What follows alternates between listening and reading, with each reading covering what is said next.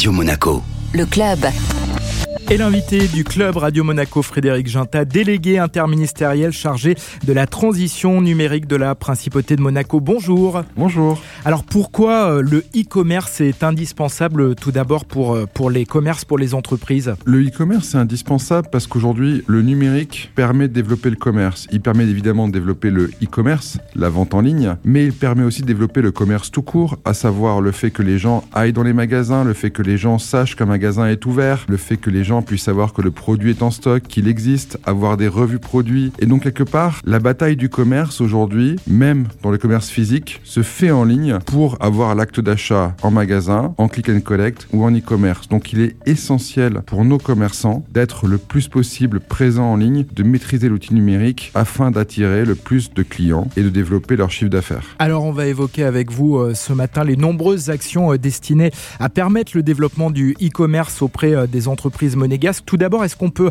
rappeler la situation à, Monaco, différente de la France où certaines marketplaces eh bien, ne sont pas disponibles pour les entreprises monégasques? Oui, dû à différentes régulations européennes, Monaco n'a pas accès à tous les prestataires de services de paiement, les fameux PSP, ce qui fait que certaines places de marché ne sont pas accessibles pour nos commerçants et certains services de paiement, PayPal par exemple, Stripe, ne le sont pas non plus. C'est dans ce cadre-là qu'on a vraiment voulu travailler avec les commerçants, avec l'UCAM que je remercie, son ancien président et Alexandre Pasta, le président actuel, pour justement aider les commerçants à réussir ce défi numérique dans le contexte particulier monégasque. Alors quelles ont été euh, justement les solutions mises en place pour les entreprises de Monaco en matière de e-commerce? Il y a eu quatre choses. La première, c'est des formations. Ça a été différents euh, webinaires, formations euh, avec Google pour être sûr qu'on est bien présent sur Google en termes d'ouverture et de fermeture. Jusqu'à la semaine dernière, euh, on a absolument, avec plus de 150 commerçants, travaillé l'ensemble des sujets de la présence en ligne au marketing, euh, à la vente, euh, à la logistique. Donc la première chose était vraiment de former, d'informer et de mettre à disposition ces contenus sur la plateforme Exanil Monaco pour entreprises. La deuxième chose était d'agréger les solutions monégasques disponibles en principauté qui peuvent aider le commerçant à passer à l'action. Il faut savoir qu'aujourd'hui, pour un commerçant qui souhaite aller vers l'e-commerce, il existe des solutions à Monaco. Je pense notamment au collectif, qui est une somme d'entreprises monégasques qui assure des services e-commerce de bout en bout. Je pense à nos entreprises services numériques, je pense à Carlo. En fait, ces entreprises permettent à nos commerçants et elles sont répertoriées sur la plateforme Extended Monaco pour l'entreprise pour avancer. Il y avait aussi une notion de financement dans un contexte sanitaire compliqué où euh, à un moment les commerces ont dû être fermés. Là, ça a été le fonds bleu qui finance entre 30 et 70% des projets de transformation numérique, notamment des commerçants, et qui continue en 2022.